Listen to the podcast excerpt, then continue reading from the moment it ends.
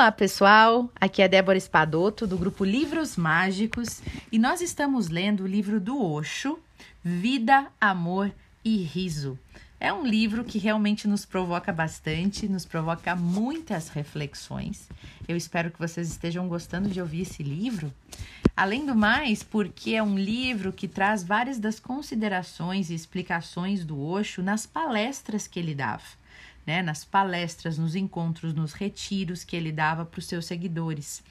E tem várias partes do livro, vários capítulos que são perguntas dos seguidores de Osho que perguntavam a ele algo sobre a vida e ele respondia, como é o caso do capítulo de hoje. Nós já estávamos falando de amor e o capítulo de hoje é: O amor é uma flor muito frágil. E um seguidor do Osho pergunta a ele o seguinte: Amado mestre, por que somos tão incapazes de amar? E esse amor aqui que ele fala é o amor verdadeiro, né? O amor de entrega, o amor incondicional. Então ele está perguntando: por que somos tão incapazes de amar, querido mestre? Olha o que Osho responde. Toda criança nasce com tanto amor quanto alguém pode ter, com um amor que transborda. Uma criança nasce como amor. Uma criança é feita de uma substância chamada amor. Mas os pais são incapazes de dar amor. Eles têm as suas próprias marcas. Os pais deles nunca o amaram. Os pais podem somente fingir. Eles podem falar sobre o amor. Eles podem dizer: Nós o amamos muito, filho. Mas tudo o que eles mas tudo o que eles são é não amorosos. A maneira pela qual se comportam, a maneira pela qual tratam a criança é insultante e não há respeito algum. Nenhum pai respeita seus filhos. Gente, vou fazer um parênteses aqui. Olha o jeito que o Osho fala, né? Ele fala de um jeito que é para causar mesmo, é, um, é, é para chocar, é para né, chamar nossa atenção, nos chacoalhar. Então, ó, eu gosto dessa chacoalhada dele. Quero entender por que, que ele diz isso. Por que, que os pais não respeitam os filhos? Vamos ver. Ele sempre explica, né? Continuando. Nenhum pai respeita seus filhos. Quem pensou em respeitar uma criança? Uma criança é considerada um problema. Se ela fica quieta, aí ela é boa. Se ela não berra muito, se ela é uma terapeuta primal, aí tudo bem.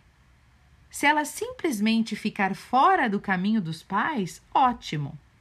É assim que uma criança deveria ser. Mas não há respeito e também não há amor, porque os pais muitas vezes não conheceram o amor dos seus próprios pais. A mãe não amou o marido, o marido não amou a mulher. O amor não existe aí. Existe outra coisa.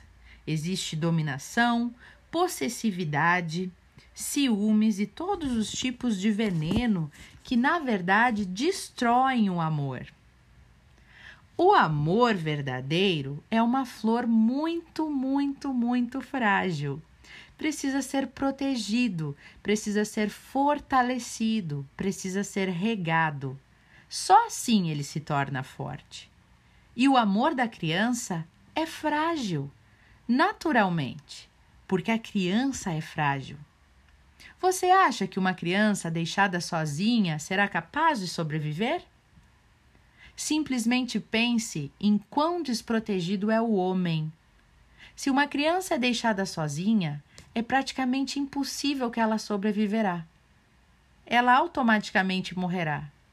E é isso que está acontecendo ao amor verdadeiro. O amor verdadeiro é deixado sozinho. Os pais já não podem amar, eles não sabem o que é amor verdadeiro. Eles nunca fluíram no amor verdadeiro.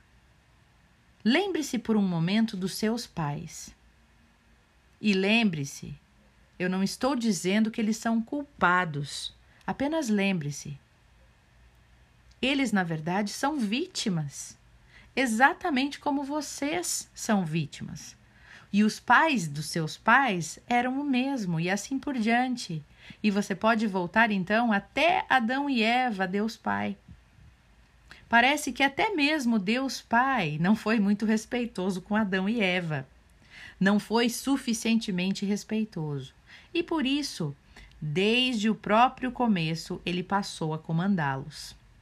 Faça isso, não faça aquilo. E ele começou a fazer todas as besteiras que todos os pais fazem.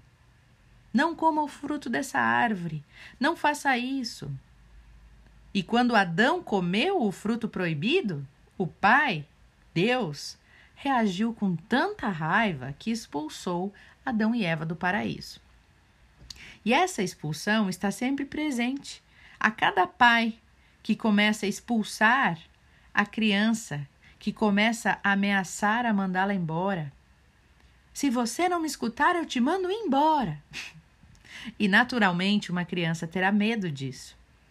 Ir embora para a imensidão da vida? Ela começa a temporizar. E a criança aos poucos se torna desonesta e ela começa a manipular. Ela não quer sorrir, mas se a mãe está vindo e ela quer leite, então ela sorri. Ela sorri quando ela quer algo. Ora, isso é política. O início, o ABC da política. Bem no fundo, ela começa a criar um ódio. Bem como no fundo, ela começa a se sentir frustrada, porque ela não é amada como tal ela é. Todos esperam que a criança faça determinadas coisas e só então ela será amada. Mas se ela sair da linha, não recebe o amor. Então, será que isso é amor de verdade? O amor tem algumas condições aí. Ela não é digna tal como ela é e tal como ela gostaria de ser. Primeiro, deve se tornar merecedora. Então, o amor dos pais será possível. É como se a criança tivesse que merecer, fazer algo para merecer aquele amor. E assim ela começa a se tornar merecedora, começa a se tornar falsa, perde seu valor intrínseco, seu respeito por si mesma vai sendo perdido e pouco a pouco ela começa a se sentir indigna. E muitas vezes até esta ideia vem à mente das crianças. Será que são esses meus pais verdadeiros? Será que me adotaram? Talvez estejam me enganando. Porque parece não haver nenhum amor. Eles só esperam, esperam de mim. E mil e uma vezes a criança vê a raiva em seus olhos, a raiva distorcendo o rosto dos seus pais. E por coisas tão pequenas que elas não entendem a proporção daquela raiva. Por coisas muito pequenas, elas veem a fúria dos pais. Ela não pode acreditar naquela raiva.